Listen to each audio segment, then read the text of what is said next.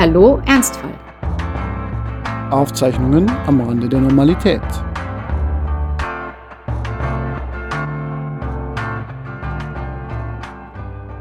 Hallo Ernstfall, es ist soweit. Willkommen zum Staffelfinale. Endlich werdet ihr erfahren, wer diesen Podcast gewinnt. Ist es unsere Chefsatirikerin und durchaus beachtliche Angel-Weltranglisten Vorletzte Judith oder ist es der Meister der vernuschelten Halbsätze und Prenzlauer Bergpredigten Franz? Das große Finale, übertragen vom Podcast Piratensender des Rundfunks Berlin-Brandenburg mit Betonung auf Brandenburg. Ich broadcaste nämlich heute aus dem schönen kleinen Städtchen Werder an der Havel. Judith, ist die Sprechverbindung stabil? Kannst du mich gut hören? Hallo Berlin, hallo Berlin. Ja, ich, äh, äh aber nee, es ist ja Brandenburg. Genau. Wir könnten jetzt das machen, was, ähm, also ich, ich höre das ja nicht, aber mein Freund ist ja so ein Lanz-Precht-Podcast-Hörer und äh, angeblich sagt da Markus Lanz am Anfang immer, Richard, wo erreiche ich dich gerade? Also Franz, wo erreiche ich dich gerade? In der Laube. Was machst du genau, denn da? Genau, in meinem schönen Landhaus. Also erstmal müssen wir schon mit Mythen aufräumen. Es ist nicht mein Landhaus, sondern es ist das Gartenhäuschen von Anja. Ich habe mich bewusst dagegen entschieden, äh, hier so einzusteigen. Muss trotzdem manchmal Kirschen pflücken, ähm, darf aber dafür manchmal hier sein. Und deswegen sitze ich jetzt hier auf einem schönen, gemütlichen Korbstuhl und schaue in den Garten hinein. Habe allerdings die Fenster zugemacht, damit hier keine Geräusche von grillenden Menschen hier hereinkommen. Grillen oder grillende Menschen? Hauptsache Schrebergarten. Ja, Schrebergarten. Es ist äh, eine ganz eigene Welt. Und man muss es mögen, aber wenn man es mag, dann ist es nett. Ähm, wenn man es mag, dann mag man es. muss man ein bisschen sozialistischer veranlagt sein, als ich es bin.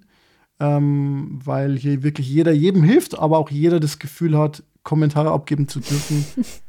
über das, was die anderen machen.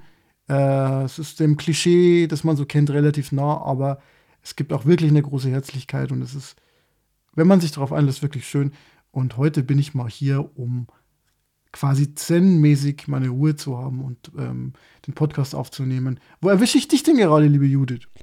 Da, wo du mich immer erwischt, nur ein bisschen zerfließender als sonst. Es ist tatsächlich heute hier sehr, sehr heiß und wir äh, waren. Finale der Horm. Finale, ja, genau.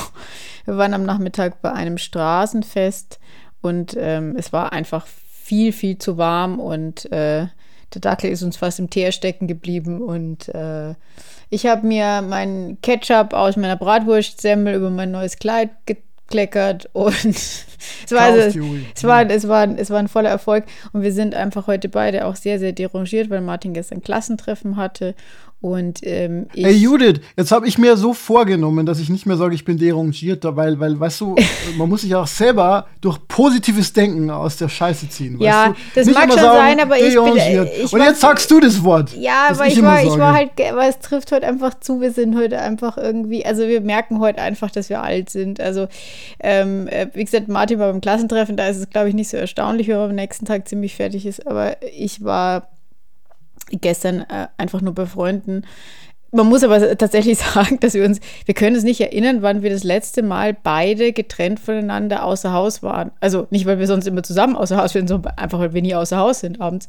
Und ähm, diesmal war das aber so. Und deswegen habe ich auch prompt zum zweiten Mal in meinem Leben, glaube ich, meinen Schlüssel vergessen, ähm, sodass es dann auch noch eine logistische Herausforderung war und ich dann, also ich bin irgendwie um halb zwei heimgekommen und Martin eine Stunde später, da habe ich dann schon geschlafen, musste die Tür aufmachen. Also es war, es war sehr anstrengend, obwohl wir an sich schöne Abende hatten, aber ich muss schon sagen, ähm, ich bin das nicht mehr gewöhnt und ich glaube, das wird auch nichts mehr. Also ich bin zu alt für diese Uhrzeiten. Also wenn ich um halb zwei ins Bett gehe, ist der nächste Tag halt im Eimer. Schaffst du das noch? Ja, mein Tag ist aber auch im Eimer. Und das hat aber auch was mit einer Premiere zu tun. Zwar nicht für mich, sondern, ja, doch auch ein bisschen für mich, aber vor allem für Anja, die das erste Mal 24 Stunden von ihrem Kind weg war. Und wenn ich das so sage, dann zucke ich mit den Schultern, weil ich mir denke, wie kann das eigentlich sein? Aber ja, das wundert mich tatsächlich auch. Ich meine, die so aus, also ihr seid ja beide eigentlich viel unterwegs, ja, von daher. Aber irgendwie war es dann immer so, dass äh, sie dann innerhalb von 24 Stunden wieder zurück waren. Das war das erste Mal, dass wirklich ein ganzer Tag dazwischen war.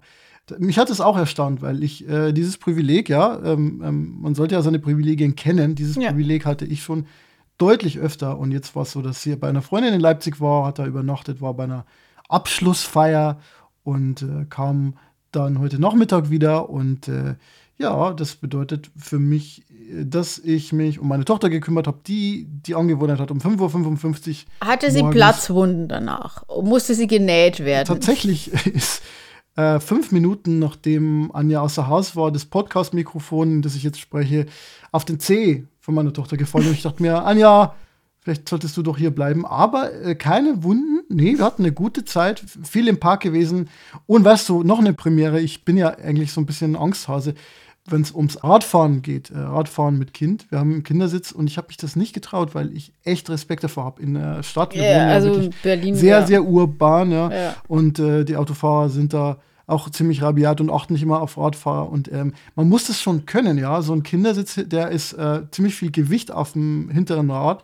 Das heißt, man muss das ein bisschen ausbalancieren, gerade im Stehen und so. Ähm, und man muss einen niedrigen Gang haben zum Anfahren. Ja, das klingt so komisch, aber es ist tatsächlich nicht so easy. Und jetzt habe ich das aber gemacht und wir haben einen schönen äh, Ausflug gemacht, sind bis nach Charlottenburg gefahren, wo die Menschen posch sind und dann wieder zurück in den Park. Das war schön. Und äh, deswegen bin ich aber auch müde, aber glücklich. Äh, der Sommer kommt. Und es ist die letzte Folge vor den Sommerferien. Also yes. vor unseren Sommerferien, den Podcast-Sommerferien, aber auch vor den Kita-Sommerferien. Hast du auch Sommerferien? Gibt es sowas bei dir in deinem Leben? Ich mache jetzt dann noch mal Urlaub, ja, nachdem ich jetzt irgendwie ja schon, also ich habe ähm, ich ja sehr viel angestauten Urlaub durch die lange Krankheit und dadurch äh, war ich jetzt irgendwie zweieinhalb Wochen schon mal in Urlaub, zumindest in meiner Festanstellung, sagen wir es mal so, die freien Sachen mache ich ja in der Zeit trotzdem mhm. noch, aber ähm, genau, es kommt jetzt im Juli, kommen jetzt nochmal zwei Wochen Urlaub und da werde ich auch wegfahren. Wegfahren ist natürlich das Stichwort. Wir reden heute über das Reisen, aber Dramaturgie, Achtung, Dramaturgie, Achtung, wir machen das nicht so, dass wir gleich darüber reden, sondern wir schauen erstmal noch zurück. Ich weiß, Judith liebt es besonders nicht äh, über diesen Podcast in der Vergangenheit zu reden. Ich habe das Gefühl, du, äh, du schaust immer lieber nach vorne als zurück. Aber wir machen das trotzdem Im mal. Leben allgemein nicht, glaube ich, aber ähm, was den Podcast angeht, ja, ich tue mich da so ein bisschen schwer, diese alten Folgen zu, anzuhören oder so, ja. Ja, wir müssen da jetzt trotzdem kurz durch, denn wir machen jetzt einmal eine Pause und das ist die erste Pause seit fast zwei Jahren. Haben wir letztes Jahr keine Sommerferien gemacht? Ah, wir hatten da eine Doppelfolge, die wir dann ausgestrahlt ah, haben in zwei stimmt, Teilen. Ja, stimmt, genau, stimmt, ja. Und jetzt ist mal wirklich Staffelende. Man kann ja einstellen, dass das Ganze eine Staffel ist. Und das war jetzt Staffel 1. Wir haben zunächst ja diesen Podcast Aufzeichnungen am Rande der Normalität genannt, weil wir unsere eigenen Ausnahmesituationen dokumentiert haben. Die Ausnahmesituation ja. der Welt und überhaupt. Ja. Du bist, genau, du bist durch den Krebs durchgegangen und bist hinten wieder heile glücklicherweise rausgekommen und ich habe ein Kind bekommen, also Anja, und ich habe dabei zugesehen. Und außerdem habe ich dabei zugesehen, wie dieses Kind von einem etwas hilflosen Wurm zu einem sehr lebendigen Kleinkind geworden ist. Und, und ja, genau, Corona war auch. Äh, und jetzt braucht es doch quasi mal einen Freedom Day. Okay. Ja. Auch, auch so ein Begriff, den man eigentlich nicht leiden kann, aber. Ja, den benutzt aber auch irgendwie, ke irgendwie keiner mehr, ne? Also, ja, also, nur ich und Herr Lindner. Ja, ihr zwei, der Chrissy und du. Genau. Aber weißt du, was noch cool ist? Dass Herr Lindner jetzt heiratet auf Sylt. Nein! Doch. Ja, wo denn sonst? Ja, eben. Stößchen. Ja, aber ist ganz schlimm, weil du wegen des 9-Euro-Tickets kommt da jetzt die Plebs hin. Das gefällt ihm gar ja, nicht. Ja, also die, die armen Menschen von Sylt gedenken wir ihrer nun nicht, sondern reden wir darüber, dass wir genau 42 Folgen bisher gemacht haben. Das ist die 43. Das heißt, wir schauen auf 42 Folgen zurück. Ist das nicht schön? Denn wie wir wissen, ist 42 laut Douglas Adams die, die Antwort, Antwort auf, auf alles. Alles? Genau. Äh, und ich weiß nicht, Judith, findest du, dass wir dem Sinn des Lebens in den letzten knapp zwei Jahren näher gekommen sind?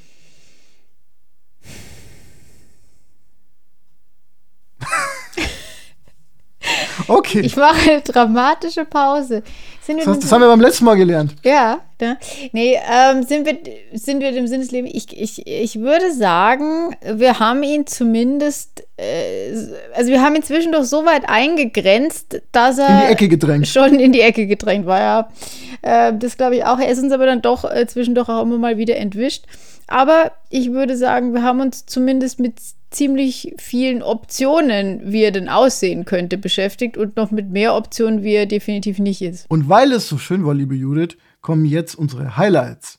Das ist sowieso so, in den letzten Folgen machen wir jetzt eigentlich immer so diese, diese Listicles, so die, die, die drei Top, hm, das ist, das, ich glaube, es kommt gut an, ja. Also bei mir zumindest. Deswegen, ja, es ist, es ist so ein bisschen geklaut von anderen Podcasts, glaube ich. Ich glaube, es ist geklaut von aber, allem. Ich aber, glaube, aber auch so Clickbait im Internet funktioniert ja. ja. immer mit Listen. Ne? Menschen hm, mögen Listen. Genau.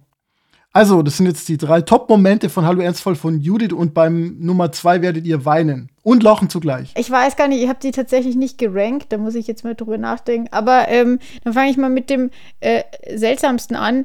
Äh, tatsächlich fand ich die letzte Folge sehr, sehr toll. Und äh, die habe ich. Und das ist seltsam, weil du nicht glaubst, dass wir noch imstande sind, gute Folgen zu machen? Nein, aber weil ich ähm, gerade was irgendwie so näher an mir dran ist, oft, weil ich es ja gerade erst gemacht habe, da hinterlässt es dann nicht so einen Eindruck. Vielleicht, wenn ich dann später nochmal was damit zu tun habe oder auf unserer Website irgendwie die Zusammenfassung lese, dann fällt mir das irgendwie nochmal ein. Aber die Folge habe ich tatsächlich nachdem sie erschienen ist, nochmal selber angehört. Und das mache ich eigentlich normal nicht, sondern ich ähm, mache halt die Korrekturfassung, äh, wenn du geschnitten hast und gehe nochmal drüber. Aber ähm, diesmal habe ich das tatsächlich nochmal angehört. Und zwar, weil ich das Gefühl hatte, wir haben dieses Thema Religion und unsere äh, mit Kirche und ähm, Glauben durchsetzten, manchmal auch äh, problematischen Kindheiten immer wieder so erwähnt. Und auch bei dem ganzen Krebsthema war ja immer die Frage von Schuld sehr groß im Raum, was im Katholizismus ja äh, eine sehr irrelevante Größe ist. Und deshalb fand ich es sehr, sehr folgerichtig irgendwie, dass wir das jetzt endlich mal in Länge besprochen haben. Und deswegen war die letzte Folge tatsächlich eins meiner, meiner Highlights. Also man kann sich das nochmal äh, anhören. Ja, ich fand es auch ganz gut. Äh, mir ist nur aufgefallen, dass es sehr traurig ist, dass ich die wichtigste Episode meines Lebens halt da wieder nicht erzählt habe, nämlich als ich im Jahr 2005 beim Weltjugendtag war, äh, in Köln. Ja, und da habe ich nämlich den Papst gesehen. Das war ganz, ganz schön, ja. Also mit einer Million jungen Menschen oder auch nicht so jungen Menschen Warum in warst Köln. du denn da? Naja, da war, das war genau noch so die Phase, wo ich mich langsam verabschiedet habe von meinem Glauben. Aber ja, ja, Glauben hin oder her, aber du bist überhaupt kein Mensch für Massenevents. Naja, man kann sich das mal anschauen. Und äh, meine damalige Freundin äh, Maxi war eben auch dabei, die auch so halbgläubig war. Und die auf, auf die hat immer der Satz zugetroffen, ich würde gerne glauben. Und die hat sich da aber mehr damit auseinandergesetzt. Und dann haben wir gesagt, boah, wir nehmen uns jetzt, ich weiß ehrlich gesagt auch nicht wieso, aber es war sehr lustig, wir haben auf einem offenen Feld gecampt mit einer Million anderen Menschen. Max hat Brot geklaut, wie man es macht als gute Christin. Damit hat sie es dann auch können. geteilt und irgendwie den ganzen Nee, Berg, äh, nur mit mir. Also, ja. Nur mit mir. Mhm. Und äh, wir sind dann irgendwie wieder zurückgekommen und zwar schneller als alle anderen, weil wir eben nur zu zweit waren. Alle anderen waren eher so Reisegruppen und dadurch waren wir irgendwie mobiler und äh, wir sind dann irgendwie nach Düsseldorf wieder gekommen äh, und es war ein absolutes Chaos. Ich weiß noch, dass in Köln tatsächlich äh, Münchner U-Bahnen eingesetzt wurden. Kein Witz, also da waren dann die, die Münchner. Wie sind die denn da hingekommen? Wir sind vom Münchner Hauptbahnhof, äh, nein, vom Kölner Hauptbahnhof sind wir losgefahren und äh, mit, mit einer U-Bahn oder war es eine S-Bahn? Jedenfalls waren da äh, dann die MVG-Pläne und, äh, und dann haben wir gemerkt, oh, die haben das tatsächlich irgendwie ausgeliehen, äh, um diese Kapazitäten überhaupt bewältigen zu können an Menschen. Es war auch sehr interessant und dann, ja, sind wir irgendwie losgekommen, haben dann noch im Radio gehört, dass äh, dann auch noch Stunden später die Massen da standen und halt nicht losgekommen sind. Und haben uns dann schon sehr souverän gefühlt und sind dann mit äh, unserem Zug losgefahren und sind aber nur bis Bonn gekommen ähm, und da mussten wir dann warten, bis uns irgendwann dann noch mit vier Stunden Verspätung so ein alter sowjetischer Zug abgeholt hat und mit dem sind wir dann irgendwie nach Nürnberg gekommen und also irgendwas, das dauerte dann die ganze Nacht und es war eine sehr abenteuerliche Reise und wenn man weiß, du hast es schon richtig gesagt, wie fürchterlich ich solche Massenveranstaltungen eigentlich finde, muss man sagen, es war dafür noch ganz okay, aber das ist so ein bisschen wie mein Romaufenthalt, der auch eigentlich komplett außerhalb meiner Komfortzone war, äh, aber man kann dann immerhin sagen, man hat es gemacht. Das war jetzt ein, äh, ein großer Schlenker, aber ähm, Katholizismus wird uns auch weiterhin beschäftigen, denke ich mal. Na, so viel kann man sagen, oder? Katholizismus ist Den wirst du das nie Thema, das am, uns am wenigsten interessieren sollte, weil wir uns so davon losgesagt haben und deswegen wird es uns am allermeisten beschäftigen. Ja, kann gut sein. Okay, meine Nummer drei oder eins oder was auch immer ist äh, die Folge zwei und die Folge 5 in Kombination. Und zwar die Folge zur Schwarzwaldklinik und die Folge zu Dieter Eils. Und zwar, ich muss sagen, als wir diesen Podcast angefangen haben zu machen, hatte ich furchtbare Bedenken. Erstens, weil ich Lampenfieber hatte, obwohl es nicht live war. Das erste Mal meine Stimme aufnehmen und irgendwie veröffentlichen. Zum anderen natürlich, weil das Thema sehr, sehr schwierig war. Also es war schwierig, ähm, so die richtige Form zu finden. Und ähm, ja, ich habe mich da unbeholfen reingestochert. Du warst da, glaube ich, souveräner als ich. Und ähm, ja, irgendwann haben wir dann gemerkt, dass man einfach Quatsch machen muss und lustig sein sollte und dann geht es auch irgendwie. Und als ich dann irgendwie angefangen habe, über die Schwarzwaldklinik zu erzählen, dann war ich in meinem Element und als es dann noch um die Europameisterschaft 1996 ging und um Fußballfrisuren, war ich wirklich in diesem Podcast angekommen. Deswegen Schwarzwaldklinik und Dieter Eils als Kombination meine Nummer drei. Meine Nummer zwei dieser etwas selbstverliebten Nabelschau, die wir hier betreiben, ähm, wäre tatsächlich das, was nicht funktioniert hat, nämlich die Aufnahme, die wir gemacht haben, nachdem ich aus der Chemo kam. Das war ja eine, das ja. war ein Versuch, da haben wir gesagt, okay, wir wollen mal so, wir, wir wollen so den ungeschönten, schnörkellosen Live-Bericht irgendwie haben und haben das versucht. Und ich bin da, ich glaube, ich hatte das Mikro vorher schon aufgebaut, bin heimgekommen und ähm, also wir, wir, wussten, wir müssen sofort irgendwie anfangen und dann war es im Endeffekt eigentlich nur so eine Art Mini-Interview, das wir machen wollten. Und also wir haben es auch durchgezogen, aber als ich es dann ein paar Tage später mir angehört habe, fand ich es einfach total furchtbar, weil ich eben nicht das Gefühl hatte, dass, äh, dass ich irgendwie rüberbringen konnte, wie es mir in dem Moment geht. Und dass es eigentlich, ähm, also dass der Glaube, dass man in der Situation Authentizität rüberbringen könnte, sich einfach überhaupt nicht bestätigt hat. Und wir haben dann, wir haben dann nur einen Mini-Ausschnitt reingeschnitten und den Rest dann rausgelassen, weil es einfach, ja. es war einfach ein bisschen wirr und ich war im Wesentlichen einfach nur müde und ähm, naja, wie es dann halt oft so ist im Leben. Also, wenn man sich so denkt, jetzt ist so der einschneidende Moment oder so, oder jetzt ist einer der, der wichtigen, und die sind es dann gar nicht, sondern andere Momente haben einen viel höheren, auch für sich selbst gesehenen Wahrheitsgehalt als Dinge, die in dem Moment passieren, weil man mit ganz anderen Sachen im Kopf, im Gefühl oder sonst wie beschäftigt ist. Und ähm, ja, abgesehen davon war ich einfach auch durch diese Cortisondröhnung auch nicht so wirklich bei mir. Von daher, das hat nicht funktioniert, aber ich fand es spannend, dass wir es ausprobiert haben. Das fand ich auch gut und ich fand es aber auch gut, dass wir gesagt haben, nee, das passt jetzt irgendwie nicht und überhaupt dieser Findungsprozess, also rauszufinden, was soll denn die Stimme sein, die wir hier äh, haben in diesem Podcast, weil wir reden ja privat auch anders miteinander. Und, ähm, aber nicht so viel anders, würde ich ehrlich gesagt sagen. Also Nein, aber ja, gut, aber wir erzählen ja natürlich schon auch privatere Dinge, das meine ich damit. Oder diskutieren manchmal schon auch in einer Art und Weise, die etwas zugespitzter ist. Ich finde es ja. Ich finde es ja aber schön formuliert, wenn du ja, ja, so streitst, ja, damit meinst. Ja, naja, genau. Also es gab so ein, zwei Momente im Podcast, da sind manche Dinge ein bisschen eskaliert. Also eigentlich nicht so viel. Also wenn man uns kennt, dann sollte man ja eigentlich erwarten, dass wir dauernd im Podcast eigentlich uns auseinandersetzen. Aber wir sind eigentlich relativ harmonisch. Aber ich weiß noch einmal, da war ich damals noch in meinem Elternhaus, in meiner Abstellkammer und da haben wir was aufgenommen und dann sind wir plötzlich mega, ich glaube, es ging um Feminismus oder Ja, so. ja, wir sind, sind wir, du wolltest, glaube ich, Frauen zur Arbeit zwingen oder irgend sowas. Na, oder, das, oder was. Das, das ist, ja, siehst du, du mit deinen, deinen Zuspitzungen immer. Jedenfalls, da haben wir dann eine halbe Stunde lang uns angeschrien und dann so, okay, wir, wir, schneiden das jetzt einfach, wir, wir fangen mal ganz nochmal Ich wollte, dass es drin okay bleibt, von. aber du wolltest es nicht. Ja, nein, ich habe dann gemerkt, das ist dann immer, ja. ja, weil du argumentierst dich ja selber immer gegen die Wand. Du kommst ja, in Radikalpositionen, die du gar nicht meinst. Und dann ja, es macht Spaß. Ja, macht Spaß. Ähm, meine Nummer zwei ist äh, die Sommerfolge, die wir letztes Jahr ausgestrahlt haben, nämlich am 11. Juli 2011 zum Thema Carpe und zu Maxi, die ich gerade auch schon mal erwähnt habe, also zu meiner damaligen Verlobten, die an Krebs gestorben ist. Das war ja eben genau zehn Jahre auf den Tag, zehn Jahre nach ihrem Tod. Und ich habe damals dann das erste Mal versucht, mich dazu zu äußern in irgendeiner Weise.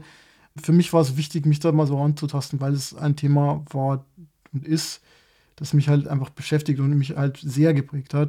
Und ich glaube, auch ohne diese Erfahrung gäbe es diesen Podcast nicht und gäbe es dieses Bedürfnis nee, bei mir nicht. nicht ja. Jetzt endlich mal sich darüber irgendwie zu äußern und nicht alles so hinzunehmen. Und jetzt bin ich natürlich nicht die Person, die es primär betrifft, aber äh, ja, auch als Angehöriger oder Freund von jemandem oder so äh, kriegt man natürlich viel mit. Und äh, deswegen auch unter anderem dieser Podcast Das ist meine Nummer zwei. Was ist deine Nummer eins? Ich habe angenommen, dass du diese Folge erwähnen würdest, deswegen habe ich die rausgelassen in meiner Liste, weil sonst wäre die auch dabei gewesen. Aber ich glaube, dass ich den, wenn man jetzt so auf was, so der schönste Moment, würde ich sagen, es war tatsächlich die Folge am Strand auf der Insel Pöhl. Wir waren da ja Ende Februar, weil du mich da besuchen gekommen bist, mhm. in, meinem, in meinem Wismarer Exil, in dem ich da in der Zeit war. Und das war zur Hälfte meiner Zeit. War da, war da schon Krieg? Ja, ne? Ich glaube, ich glaube schon, weil an dem Tag, an dem äh, ein guter Freund von mir gestorben ist, ist ja auch der Krieg ausgebrochen. Das war ja ein, das war ja. ein Tag, also ich der 24. Wir, wir Und du bist, glaube ich, zwei, drei Tage später danach gekommen. Und es war bis dahin, ähm, ich bin ja Anfang oder Mitte Februar nach Wismar für einen Monat und da war es schon noch, also da war es sehr kalt, da war sehr viel Nebel. Am Anfang, als ich ankam, war ja da auch so ein, so ein Orkantief und so. Also es war wettermäßig nicht überraschend schlecht, aber es war halt schlecht. Und ähm, an dem Tag war es zum ersten Mal so richtig schönes Wetter. Und ich meine, wir hatten da, ich habe die Fotos auch mir nochmal angeguckt, wir hatten da dicke Daunenjacken an. Aber es war trotzdem an der Stelle, wo wir waren, so warm, dass wir da im Sand sitzen konnten. Und ähm, das fand ich tatsächlich sehr, sehr schön. Und wir haben da eine Außenaufnahme gemacht, auch unsere, es war unsere erste Außenaufnahme. Und ähm, ich finde es immer noch sehr schade, dass das Original Wellengeräusch, von dem wir sehr viel aufgenommen haben, durch unsere, durch unsere fancy Fitnessuhren äh, äh, zerstört wurde, weil die irgendwie reingefunkt haben und dann äh, die ganze Aufnahme oder ein Teil der Aufnahme gar nicht zu verwenden war. Ja, also die, die Pöhl-Folge am Meer war wirklich toll. Ja, weil wir ein kontroverser Podcast sind, sage ich jetzt mal was wirklich Hartes. Liebe Judith, meine Nummer eins ist die Folge, als wir in Pöhl am Strand saßen. die war nämlich, steht hier leider auch, aber es ist schön, dass wir uns einig sind. Das war irgendwie cool, weil äh, es so unverhofft war. Also zunächst mal kam die Idee relativ spontan, dass wir uns da treffen und auch, es war eigentlich so ein bisschen widersinnig, weil ich ja von Berlin aus nach Bayern fahren wollte und da liegt jetzt die Ostsee nicht unbedingt auf dem Weg und ähm, ich habe dazwischen auch noch ein Hotel genommen und so. Und, aber es hat sich halt total gelohnt. Wegen des Wetters irgendwie. Und wegen der Fish and Chips. Ja, wegen der Fish and Chips, wegen der Sprotten für deinen für, für deinen Dackel. Aber es war irgendwie so äh, sommerlich oder zumindest frühlingshaft und das hatten wir, glaube ich, beide nicht so erwartet. Und äh, ja, auch diese, diese Idee, mal eine Außenaufnahme zu machen, das irgendwie, war irgendwie schön. Äh, auch wenn ich dann Hustenanfall hinter der Bühne hatte und wenn, ja, wenn die Aufnahmen zerstört wurden zur Hälfte. Ähm, war ebenfalls für uns schön. Ich hoffe, es war für die Zuhörenden auch schön. Genau, jetzt haben wir uns aber genug selber gelobt, finde ich. Sehr schrecklich.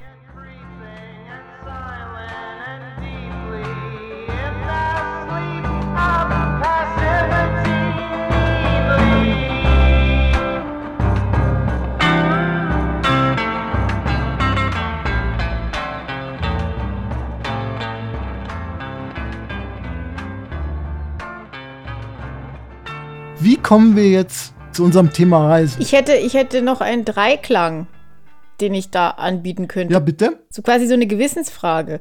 Ähm, mhm. Bahnbuchungen. Also, ähm, wenn man jetzt, also ich, ich habe drei Möglichkeiten.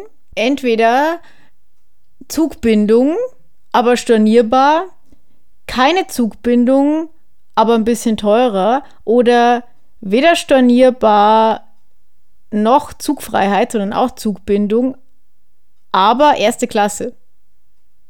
Was ist da die richtige Entscheidung? Äh, Angesichts dessen, dass ich sowieso mindestens 80 Minuten Verspätung haben werde und meine zwei Umstiege nicht schaffe. Also ich würde einfach an dem Tag sowohl die erste als auch die zweite Klasse buchen, aber auch dann jeden Alternativzug noch mit Reservierungen belegen. Geht mm. ja auch, du kannst auch einen Zug einfach so reservieren. Klar, wenn man einfach mal so ein paar hundert Euro in die Hand nimmt.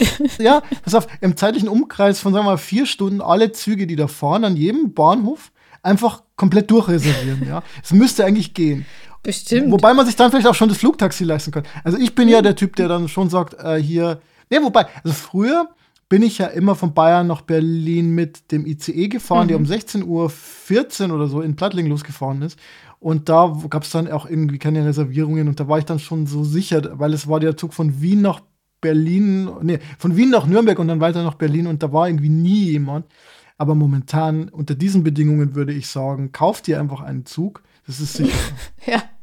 Das, äh, außer natürlich die Klimaanlage fällt aus, dann kann auch der Gekaufte nicht mehr fahren. Da sind wir sowieso schon bei diesem Thema ethisches Reisen. Das ist ja, du hast mir einen Artikel zum Reisen geschickt und zwar vom Schweizer Fernsehen, Sternstunde Philosophie, die Philosophie des Reisens. Und da geht es dann ganz viel um so ethische Fragen. Soll man überhaupt noch irgendwo hinreisen? Und wenn ja, ist Massentourismus gut oder schlecht oder so? Und ich denke mir halt immer, das Interessante an solchen Debatten ist, dass es eigentlich völlig wurscht ist, weil die Leute, die darüber debattieren in der Sternstunde Philosophie, eh nicht die Leute sind, die nach Mallorca fahren, um sich da einfach mal einen Eimer Sangria über den Kopf zu schütten. Nee, aber es sind vielleicht schon die, die irgendwie nach äh, Bali fahren und da irgendwie die Natur auch kaputt machen. Ich finde es so interessant, dass, weil ich habe neulich auch so eine Doku gesehen über äh, so, so, Flüge und also äh, Fernreisen und äh, findest du es nicht auch lustig, dass die Leute aus Bayern alle nach Thailand fliegen, aber der König von Thailand einfach immer nach München fliegt.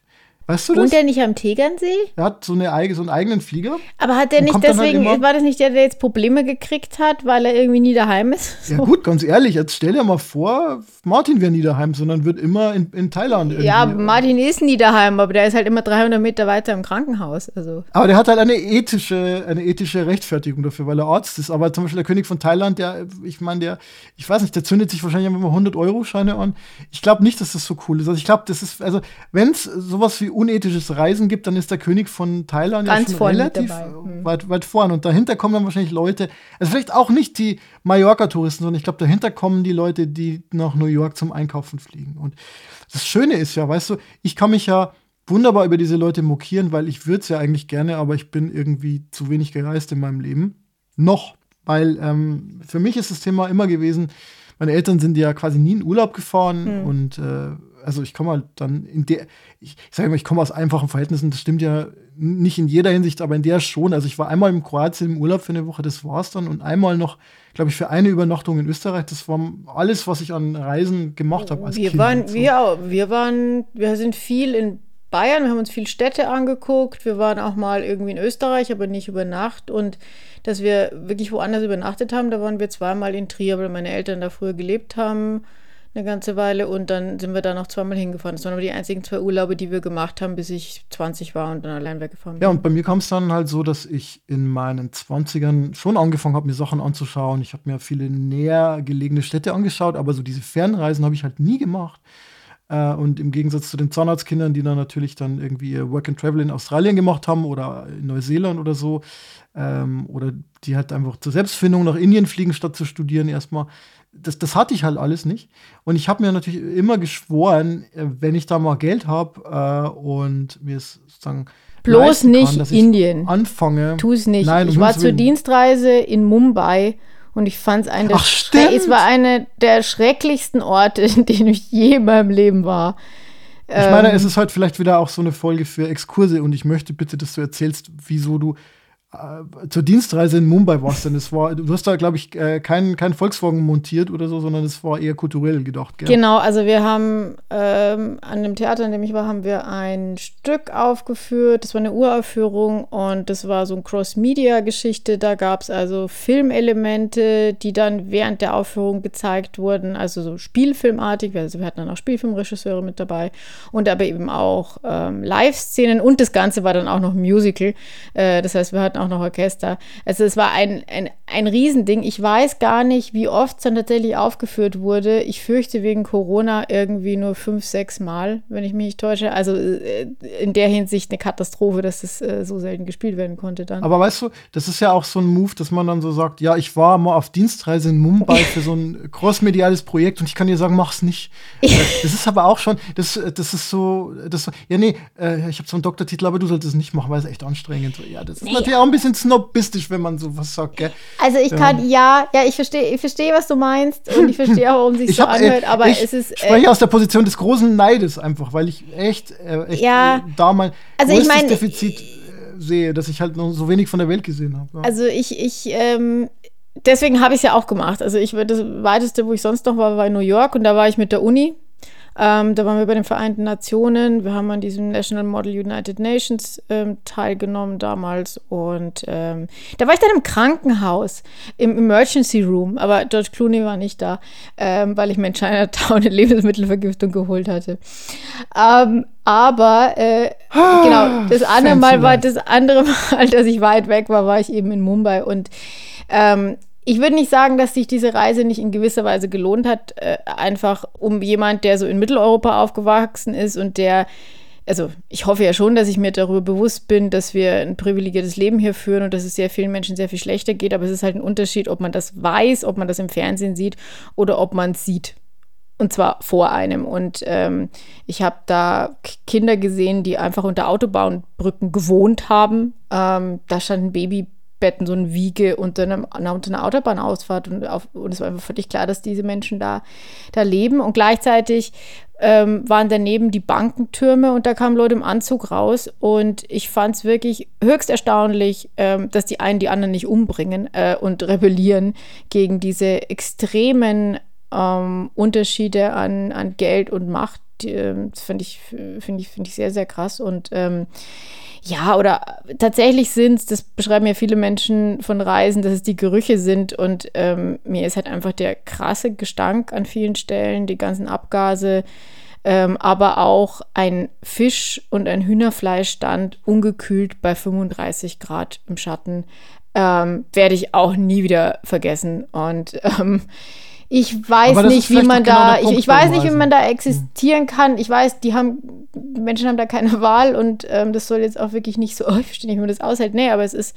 es ist total schlimm und ich bin da auch wirklich gekommen, zurückgekommen, ein bisschen mit diesem Gefühl von, wir haben keine Probleme. Alles, was ich in meinem Leben für ein Problem halte, ist einfach irgendwie keins. Und ähm, als dann äh, die Krebserkrankung war, habe ich über, diese, über diesen Gedanken natürlich nicht mehr so nachgedacht. Aber selbst an der Stelle muss man sagen, ja gut, ähm, ich habe eine schreckliche Zeit hinter mir, aber ich lebe noch und äh, das wäre in Indien nicht der Fall. Also außer ich würde dazu Oberschicht gehören. Aber das ist, ähm, das gesehen zu haben, würde ich sagen, ist einfach eine, eine, Horizonterweiterung. Trotzdem ist es aber so, ich könnte ja aus dieser Erfahrung jetzt auch ziehen, ja, okay, dann muss ich mir jetzt auch noch ganz andere Länder angucken, um, um irgendwie dieses Verständnis zu haben. Und das glaube ich tatsächlich vor allem auch wirklich aus Umweltaspekten nicht. Ich glaube nicht, dass ich auf der ganzen Welt äh, herumfliegen muss und mein CO2 verbreiten. Das ist ja auch so ein Thema, das viele beschäftigt, nämlich kann man sich auf Reisen selber finden und kann man auf Reisen was über die Welt erfahren, was man ohne diese Reisen nicht erfahren hätte. Also letzteres glaube ich ja, aber was dieses Finden angeht, würde ich eher sagen, also währenddessen nicht, weil währenddessen bin ich immer zu beschäftigt auf Reisen mit den neuen Eindrücken. Und ich würde sagen, die Selbstfindung kommt dann eigentlich eher mit der Konfrontation im Alltag mit sich selbst wieder und beim Zurückkehren zustande. Ich weiß nicht, wie ist es bei dir? Also, was mir dazu einfällt, ist, dass in dieser Sternstunde Philosophie, wir können das auch gerne noch verlinken, äh, der Chef des Reiseunternehmens Globetrotter da war, der, ich glaube, 120 Länder bereist hat und der wurde gefragt, ja, kann man denn auf Reisen sich selber finden? Und er hat gesagt, na, das ist ganz, ganz gefährlich, diese Kategorie, dieses Suchen, sondern das Interessante am, am Reisen ist dann eigentlich eher, dass man offen da reingeht, also nicht mit einem Ziel, ja, und dass man dann schaut, was passiert. Äh, also wenn man sagt, okay, so jetzt hier Indien, drei Wochen und danach muss ich jetzt irgendwie gehirngewaschen im positiven Sinn wieder rauskommen, das funktioniert wahrscheinlich nicht. Äh, und der zweite Gedanke, den ich damit verbunden auch noch interessant fand, war zu sagen, ja, es geht auch nicht darum, dass man fremde Kulturen versteht im Sinne von, ich kann das dann einordnen, ich kann das in meine westlichen Schubladen einsortieren und in mein System irgendwie reinbringen, sondern es geht eigentlich eher darum, dass man mal aushält, dass es halt auch irgendwie total weird ist und dass man damit einfach gar nichts anfangen kann. Also diese Fremdheit, ähm, ja, es ist, es ist, ja immer so eine triviale Theorie, dass man dann glaubt, ja, und dann bereist man die Welt und dann hat man mehr Toleranz. Naja, gut, aber was machst du, wenn du nach Indien fährst und da ist es halt wirklich fürchterlich? ja, bist du dann toleranter? Ich weiß es nicht. Ähm, aber, aber du hast trotzdem was verstanden. Also ich glaube, das ist ein bisschen komplexer. Und was äh, mich persönlich betrifft, also ich war immer sehr skeptisch, wenn es um dieses Thema geht, Selbstfindung. Also es gibt ja so ein, so ein Satz von Aesop, dem, dem griechischen Fabeldichter, der äh, heißt, er, der unzufrieden ist an einem Ort, wird selten glücklicher an einem anderen Ort. Also du kannst halt nicht deine Probleme zurücklassen. Also du kannst, klar, du kannst vielleicht irgendwie deinen Steuerberater zurücklassen. Irgendwann kommst du wieder zurück. So. Und wenn du zurückkommst, hast du die, die Probleme immer. Aber da würde ich mit Janosch kontern, nämlich mit Obi Schönes Panama. Da brechen der kleine Tiger und der kleine Bär ja auf, um Panama zu finden, einem Ort, an dem alles viel besser ist. Sie laufen dann letzten Endes im Kreis und kommen wieder zu Hause an. Mhm. Ähm, dort ist aber alles schon so ein bisschen überwuchert und irgendwie erkennen sie ihr Haus nicht mehr und haben das Gefühl, okay, sie sind jetzt in Panama, sie renovieren alles und sind dann da super glücklich. Und ähm, sie sind glücklich, weil sie schon auch wirklich glauben, dass sie jetzt an diesem äh, Zielort sind. Also von daher weiß ich nicht, ob der kleine Tiger Aesop nicht widerlegen kann. Es gibt ja auch den schönen Satz, nach Hause zurückzukommen, ist nicht dasselbe wie nie weg gewesen zu sein. Da ist Stimmt. sicherlich auch was Wahres dran. Ja. Ich bin immer skeptisch, wenn ich sehe, dass Leute zur Selbstfindung unbedingt sehr, sehr weite Fernreisen machen müssen. Ähm, ich habe das Gefühl, dass der Genuss- und Konsumaspekt da oft wichtiger ist. Aber so dieser, dieses Thema Bildung finde ich halt schon interessant. Also Bildungsreisen, wie es irgendwie Goethe sich vielleicht vorgestellt hat. Gibt es das eigentlich noch? Naja, ich glaube, die Studiosus-Reisen, wo äh, äh, Studienräte mit ihren Frauen ähm, nach Petra gefahren sind und sich äh, die, äh, die Tempel angeguckt haben oder nach Gizeh für die Pyramiden, ähm, äh, das es. Ich nehme an, das gibt es auch irgendwie immer noch.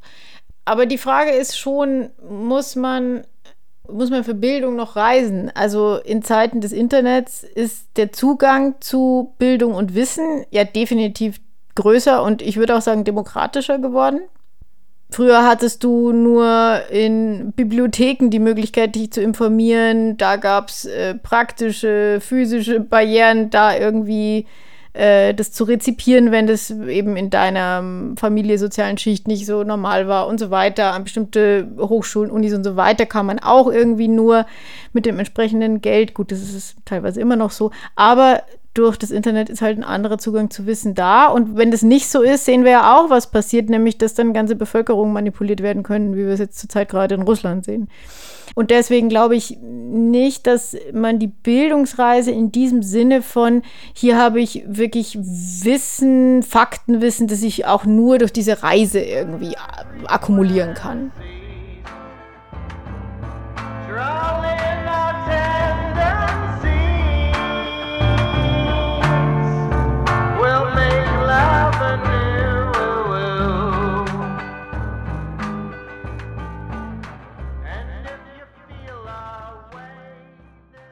Aber gäbe es denn unabhängig davon trotzdem einen Ort, wo du sagen würdest, ähm, nicht zum hedonistischen Vergnügen, sondern wirklich aus Wissens und vielleicht auch ein bisschen Erkenntnisdrang, auch wenn es jetzt nicht Selbsterkenntnis sein muss, aber ein Ort, wo du oder ein Land oder wie auch immer, wo du gerne hinfahren würdest? Also ich habe eine ganze Bucketlist äh, an Orten, die ich gerne noch sehen möchte.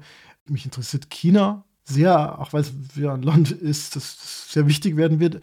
Ehrlich gesagt auch irgendwie Russland. Ja, ich meine, das ist momentan jetzt nicht so. Ja, nach Moskau wollte ich auch, aber das schaut jetzt nicht so aus, als würde das direkt passieren. Ja, gerade die, die Fremdheit und doch ist es irgendwie eines unserer europäischen Völker und so. Und, ähm, aber was mich am meisten momentan interessiert, ist tatsächlich einfach nur USA. Ich würde gerne mal einen längeren Aufenthalt dort haben. Und der Hintergrund ist der, dass ich ähm, mich ja mit meiner Firma äh, konzentriere auf ein amerikanisches Publikum unter anderem. Und ich habe oft das Gefühl, dass ich die nicht so verstehe. Also es kommt immer darauf an, wen man da anschaut. Äh, wahrscheinlich ähm, ist jemand, der irgendwie in Boston oder New York äh, aufwächst in gewissen Schichten, ja, ich sag mal, äh, den Leuten in Berlin sehr ähnlich. Ja, aber so Midwest ist, glaube ich, eine ganz andere. Bible ja, meine, Es gibt ja auch die, das fand ich ganz interessant in der New York Times ja, die, die, die, die, die, die Karte, wo man jetzt sieht, wo jetzt keine Abtreibungen mehr möglich oh sind und äh, ja, in der Mitte des Landes, so äh, mhm. Texas. Äh, also, und ähm, ich will es jetzt auch gar nicht so irgendwie überheblich abwerten, sondern mich interessiert einfach, wie die Leute da ticken. Und ich würde da gerne mal länger leben, auch weil Amerika ja immer als kulturelles Vorbild gilt für die BRD, immer gegolten hat seit dem Zweiten Weltkrieg. Und irgendwie hat man das Gefühl, man ist ganz, ganz, ganz nahe diesem Amerika, aber dann zugleich bei vielen Wertfragen auch mittlerweile sehr, sehr weit weg. Und das, das, da würde ich einfach gerne mal hinfahren. Und wir haben auch den Plan, irgendwann mal wirklich da, ja, mindestens mal einen Monat zu verbringen. Wir haben da auch ein, ein New Yorker Büro, äh, mittlerweile und vielleicht kann man da auch mal so ein bisschen von dort arbeiten. Das Problem ist nur die Zeitverschiebung. Die Leute sind immer sehr, ja, da sind wir wieder beim, beim Thema sehr, sehr derangiert, wenn sie mit uns dann telefonieren müssen in Berlin, aber das ist ein anderes Thema. Also Amerika wäre so ein Land, da würde ich gerne mal wirklich länger Zeit verbringen. Aber Judith, wie ist es denn bei dir? Ich war bisher ja nur in New York und ich meine, man weiß ja, dass New York nicht repräsentativ für, für die Vereinigten Staaten ist. Deswegen würde ich tatsächlich da auch gerne mehr sehen. Ich würde sehr gerne nach Washington mal einfach, ich habe ja auch Nordamerika-Studien gemacht und mich sehr viel mit dem politischen System auch auseinandergesetzt und würde halt einfach tatsächlich diese ganzen Landmarks da gerne mal sehen. Aber noch mehr und das habe ich jetzt auch mal irgendwie beschlossen, will ich jetzt auch mal wirklich konkret angehen. Ich will unbedingt nach Israel. Kann ich total noch verziehen. Es ist, ähm, es ist ein, glaube ich, einfach ein Land, das äh, sehr, sehr schön ist. Also ist vielleicht jetzt nicht unbedingt das, woran man als erstes denkt. Wenn man bei uns Israel sagt, denkt man vor allem an Konflikte und ob es jetzt da irgendwie gefährlich ist oder ob da irgendwelche Bomben in die Luft fliegen. Aber ähm, und das ist auch einer der Gründe, warum ich nie hingefahren bin, weil immer, wenn ich es ungefähr beschlossen hatte, dann ging eine neue Intifada los und ähm, ich war dann doch wieder zu ängstlich. Aber da sind wir dann vielleicht auch sogar im großen Bogen, also nach den Erfahrungen der letzten zwei, drei Jahre, wo ich ja einfach gesehen habe, okay, es könnte ja vielleicht irgendwie auch schneller zu Ende sein ähm, frage ich mich schon, ob ich vielleicht nicht an solchen Stellen dann irgendwie mal den Mut haben sollte. Und ich meine, man hört jetzt nicht ständig von äh, Touristen, die ihre Israel-Reise nicht überleben. Also von daher, es ist jetzt auch nicht hypergefährlich, glaube ich. Und es ist klimatisch, kulinarisch super spannend, aber vor allem natürlich geschichtlich. Und ähm, ja, da würde ich wirklich gerne mal hin, einfach auch, weil ich mich ähm, in der Doktorarbeit mit Antisemitismus beschäftigt habe, aber auch über Magisterarbeiten, über jüdische Philosophen geschrieben habe, generell ähm, das Judentum, jüdische Philosophie in meinem ganzen beruflichen und wissenschaftlichen Arbeiten halt sehr, sehr stark vorkam. Und ähm, ich kenne ja auch Leute aus der jüdischen Gemeinde hier und habe auch in Frankfurt welche kennengelernt und Berlin. Aber ähm, ja, ich glaube, da ist es klar, dass man einmal irgendwie halt auch Israel äh, tatsächlich erleben will. Und ähm, ja, jetzt haben wir uns mal überlegt, ob wir das irgendwie dann doch zeitnah vielleicht mal schaffen können. Mal sehen, was nächstes Jahr so. so Oder kommt. beneide ich euch. Da will ich auch hin, unbedingt. Aber meine Bucketliste ist sowieso lang. Und vielleicht können wir das ja machen wie im Einschlafen-Podcast, wo ja auch der Host immer von seinen langen Reisen erzählt und es ist dann furchtbar langweilig, weil es eigentlich immer nur darum geht, dass man im Nationalpark wandert. Das kann ich dann auch mal machen. Aber wenn ich älter werde vielleicht. Aber ich habe noch eine Bildungsreise mit dir vor, liebe Judith. Oha. Und zwar ist mir aufgefallen, als ich mir die alten Folgen angeschaut habe, dass wir ja immer Praxistest Philosophie hatten, ja. Bis wir es irgendwann aufgegeben hatten. Ja, aber das, nicht mehr hast, das dass es die Rawls-Trilogie gab, ja, zum ja. Beispiel und solche, solche Späße. Und jetzt, jetzt dachte ich mir, in Folge 43, da räche ich mich jetzt nochmal. Und zwar habe ich mir folgendes vorgenommen. Das ist jetzt nämlich eigentlich mein wirklicher Haupt-Bucketlisten Nummer 1 Item. Und zwar äh, eine Philosophenreise. Ich habe mir immer gedacht, diese ganzen Philosophen, die kamen ja immer aus irgendwelchen kleinen Orten. Ja? Und äh, dann dachte ich mir, oh, ich suche mir das jetzt mal auf Google Maps zusammen. Natürlich gab es das schon. Es gab die Ancient Greek Philosophy Map, die jemand mal auf Google Maps zusammengestellt hatte mit den ganzen Orten, wo die ganzen Vorsokratiker und so waren. Und dann habe ich mir überlegt, ja, aber das ist natürlich, das sind ja irgendwie 50 Orte, das bringt jetzt auch nichts. Äh, das ergibt eine sehr verrückte Reise. Also da muss man sich vielleicht schon zwei Monate Zeit nehmen. Ja, und die Frage ist, ob man da so viel sieht oder noch sieht, dann an jedem auch. Also es wird nicht alles sehenswert sein, schätze ich mal. Es wird wahrscheinlich gar nichts sehenswert sein, außer Athen und Rom. Und das ist, glaube ich, so ein bisschen der Witz stelle ich mir vor. Und zwar habe ich mir überlegt, also wenn es irgendwas gibt, was so eine schöne zusammenhängende Reise von ja, ich sage jetzt mal, einem langen Tag mit dem Auto oder vielleicht zwei Tage mit Übernachtung so geben könnte, dann wäre das die Westtürkei oder wie wir sagen, gerne auch noch Ionien. Kleinasien. Kleinasien stand da im Lateinbuch immer in der, in der Karte. Ja. So eine kleine Reise durch die Westtürkei. Und dann schaut man einfach mal, wo diese ganzen schlauen Philosophen gelebt haben. Und zwar beginnen wir, liebe Judith, ganz oben, ja. Und zwar beim Xenophanes von Kolophon. Kolophon war damals eine der reichsten Städte Ioniens. Mhm. Heute liegt da einfach nur ein Dorf. Äh, das ist so ein paar Kilometer nördlich der Stadt Izmir. Und der Xenophanes, der war einer der ersten Religionskritiker. Da wären wir wieder bei der letzten Folge. What? Von ihm stammt nämlich der Ausspruch, wenn die Pferde Götter hätten, sehen sie wie Pferde aus. Mit anderen Worten, wir stellen uns halt einfach die Götter vor wie Menschen, weil wir uns halt sonst nichts vorstellen können. Aber es ist halt auch ein bisschen lächerlich so. Also ich würde mir jetzt aber auch so einen Gott vielleicht eher als Otter vorstellen. Aber jedenfalls geht es dann weiter. Ja, wir sind jetzt nördlich von Izmir und jetzt geht es an Izmir vorbei, ein bisschen südlich und dann gut 30 Kilometer von Izmir entfernt. Da erreichen wir die Ägäisküste und da ist, du hast es schon geahnt, Judith, nix. Also höchstens ein paar Häuser, aber früher schlag da die Stadt Klatsumenai und du hast, glaube ich, hattest du nicht Griechisch, Altgriechisch? Ja, ich habe keine Ahnung, sag mal Klatsumenai, Klatsumenai, Klatsumenai. Keine Ahnung, wie man es schreibt. Wer war da? War da, war da, war da Diogenes? Nee. Da war Anaxagoras. Anaxagoras. Ja. Und der hat die Götter ersetzt durch den Logos, also die Vernunft. Und damals haben die Philosophen angefangen, rationale Erklärungen für das Funktionieren der Welt zu suchen. Der Anaxagoras hatte einfach eine Theorie von allem auf alle Fälle. Das weiß man. Also der hatte sich so überlegt. Dem du dich sehr verbunden, weil er eine Theorie von allem hatte. Genau, genau, genau. Ja, da kommen irgendwie Teilchen vor und der Geist als eigenständige Substanz war ziemlich, ziemlich sophisticated. Weil wir bei Theorien von allem sind. Was mir auch sehr gut gefällt, ist natürlich unser nächstes Reiseziel. Wir fahren jetzt nach Izmir zurück und dann weiter nach Süden nach Ephesus. Uh. Das ist schon mal eine etwas längere Reise von 100 Kilometern. Wir können die Chips Da steht auspacken. aber der Tempel noch, ne? Der Tempel, Ephesus war ja ein ziemlich wichtiger Ort. Ähm, und da gab es den Artemis-Tempel, der, glaube ich, zu den sieben Weltwundern gezählt hat. Den gibt es aber auch nur noch so halb, glaube ich. Also der ist auch ziemlich kaputt. Und äh, von Ephesus ist auch nicht mehr viel da. Also es ist halt auch mal wieder nichts da. Aber wer aus Ephesus kommt, ist Heraklit von Ephesus. Und den haben wir schon öfter mal in diesem Podcast erwähnt, nämlich weil alle seinen Ausspruch Pantarei, also alles fließt, in allen möglichen Kontexten gebrauchen. Und Als. Wandtattoo. Genau. Äh, so genau weiß man wahrscheinlich auch gar nicht, wie es gemeint war, aber was man wohl sagen kann, ist, dass der sich die Natur nicht so als was Statisches, sondern als was Prozesshaftes vorgestellt hat. Anders als Parmenides, der war der Typ, der sich vorgestellt hat, dass alles total unveränderlich ist und die Veränderung nur die Illusion ist. Bei dem ist es die, die Statik, die, die Illusion. Der war wahrscheinlich auch ein begeisterter Hartkäseesser. Einfach alles Du wie. meinst, weil sich der verändert? Na, weil sich der nicht verändert. Also der Pa- Pa- Parmenides. Ach, Parmesan. Parmenides war ein Hartkäse. Ja, und, ne, und aber so ein Babybell, aber als Kugelform. Es ist also sein. der Wortwitz ist sein- jetzt nicht rübergekommen. der- Okay, na gut.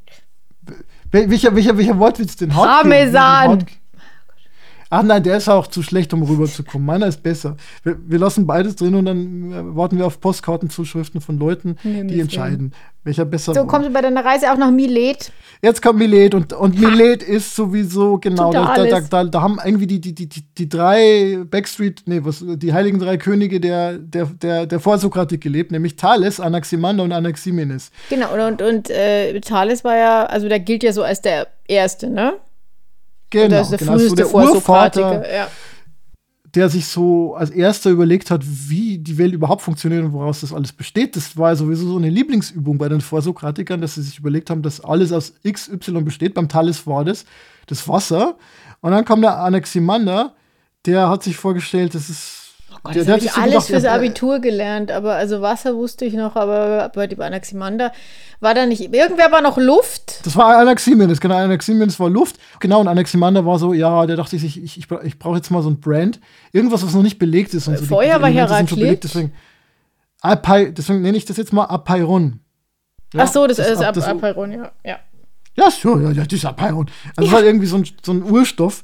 Ja. Ich stelle mir das immer so vor, die haben sich dann halt einfach so, so hingestellt, haben Richtung Ägäis geschaut und haben sich dann gedacht, woraus besteht die Welt? Und dieses Gefühl möchte ich halt haben, wenn ich da bin. Und ähm, schau mal, ob das was mit mir macht. Also ich glaube zum Beispiel, wenn ich jetzt in, in Rom bin, in Rom, Rom kenne ich ja besser, ja, da ist so viel, da gibt es so viele Ruinen, da gibt es da gibt's irgendwie dann eine, eine U-Bahn, die quer durchgebaut wird und dann gibt es viele Touristen. Ich glaube, da hat man nicht so dieses Gefühl. Aber wenn man alleine da in, an dem Ort, wo Milet war, irgendwie aufs, aufs Meer hinausschaut, hat man vielleicht schon. Ich glaube, ich glaube, da könnte ich schon so ein bisschen ein, ein Tränchen im Auge haben. Wenn ich mir vorstelle, dass der Thales da in der Nähe irgendwo in einen Brunnen gefallen ist, weil er sich nicht konzentriert hat auf die Welt. Ja, ich erwarte schon, dass du dann erleuchtet zurückkommst. ich bin schon erleuchtet, denn ich mache mir wie alle Vorsokratiker ähm, Theorien von der Welt, nur will die keiner hören. Ähm, und auch meine Reiseberichte will keiner hören. ähm, deswegen komme ich jetzt zum Ende. und zwar, pass auf, das ist was für Martin. Das ist, nur für Martin habe ich noch das jetzt hier drangehängt, denn wir fahren noch nach Kos. Da wohnt der Hippokrates und der, Uh, der war damals Stararzt der war der Lauterbach der Antike. und der hat seinen Eid erfunden. Äh, und damit haben wir es wieder geschafft, ein Beitrag, der eigentlich mit angenehmen Themen verbunden gewesen sein sollte, dann doch mit ans medizinische Thema rückzubinden, denn das können wir ja gut. Ich würde aber die Karte in jedem Fall gerne verlinken, falls jemand mal spontan in äh, Ionien ist ja, und, und, und äh, 405 Kilometer und 6 Stunden 34 Zeit hat. Ich werde es irgendwann machen. Und ich habe mir vorgenommen, irgendwann in diesem Podcast nochmal jed, jeden Tag aus, aus einer anderen Stadt in, in Ionien zu berichten und einfach zu sagen, wie sich anfühlt und zu sagen, hier ist nichts und ich fühle nichts. Aber das auf eine sehr erhabene Weise. Und jetzt kommt das letzte Mal für diese Staffel der Rausschmeißer. Ich habe mir ja gedacht, als Rauschmeißer könnte man äh, diesmal gar keine Empfehlungen machen, sondern wir könnten einfach schlichtweg erzählen, wo wir uns selber hin denn rausschmeißen. Wo geht's denn hin in Urlaub? Ich habe es ja neulich schon mal angedeutet. Wir fliegen nach Spanien und das alleine ist ja mittlerweile schon ein Abenteuer, nachdem jeden Tag tausende äh, Flüge gestrichen werden. Ja. Äh, gerade am Drehkreuz München, von wo wir eigentlich wegfliegen wollen. Aber in München habe ich gehört, ist das Sicherheitspersonal ähm, nicht durch irgendwelche externen Dienstleister, sondern irgendwie direkt beim Flughafen angestellt. Und deswegen gibt es da angeblich noch Sicherheitskontrollen und Kofferversand, was in Düsseldorf gar nicht mehr stattfindet, so anscheinend. Also wir warten jedenfalls täglich darauf, dass der Flug storniert wird und wir dann mit unserem knapp zweijährigen Kind äh, ja, vielleicht trampen müssen oder so. Ich weiß es nicht, aber unser Ziel ist ja auch Bilbao. Das ist jetzt auch kein klassisches Reiseziel wie Mallorca oder so. Das ist auch so ein bisschen die Hoffnung. Oh, da ist ja das Guggenheim. Genau, das würde ich mir natürlich sehr gerne anschauen. Ja, und ansonsten, ich habe schon erwähnt, Anja wird surfen lernen und ich werde am Strand spazieren gehen mit meiner Tochter und muss echt sagen, ich freue mich wirklich darauf, weil ich schon sehr lange nicht mehr so echte Sommerferien hatte. Wohin geht's bei dir?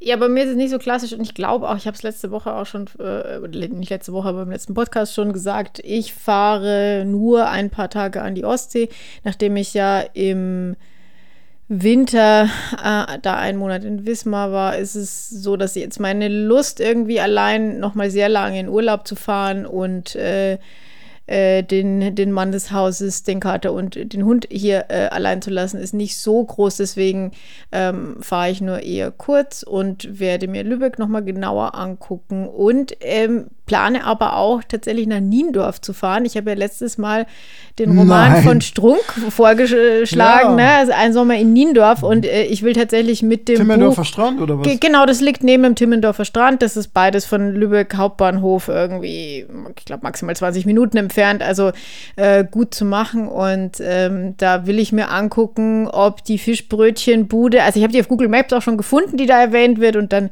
ähm, werde ich da, vielleicht nehme ich auch äh, den Umschlag mit und halte ihn hoch und mache so ein, so ein Buchselfie oder sowas.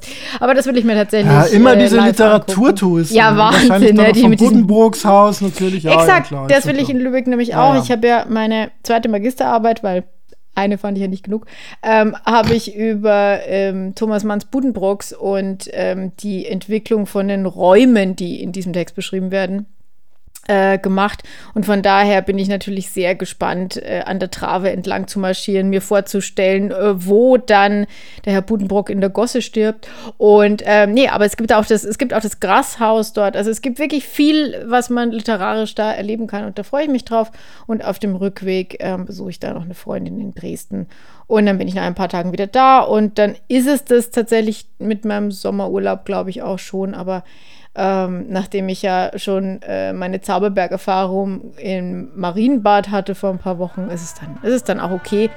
So, dann sind wir jetzt tatsächlich am Ende dieser, dieser Staffel. Eigentlich haben wir uns letzte Jahr schon überlegt, ob wir eine, also eine Staffel irgendwie ausrufen und eine zweite starten, aber haben uns dann doch dagegen entschieden. Und jetzt ist es soweit. Wir haben schon verraten, es wird alles anders. Wir wissen nur noch überhaupt nicht wie. Und das werden wir uns in den nächsten Wochen überlegen.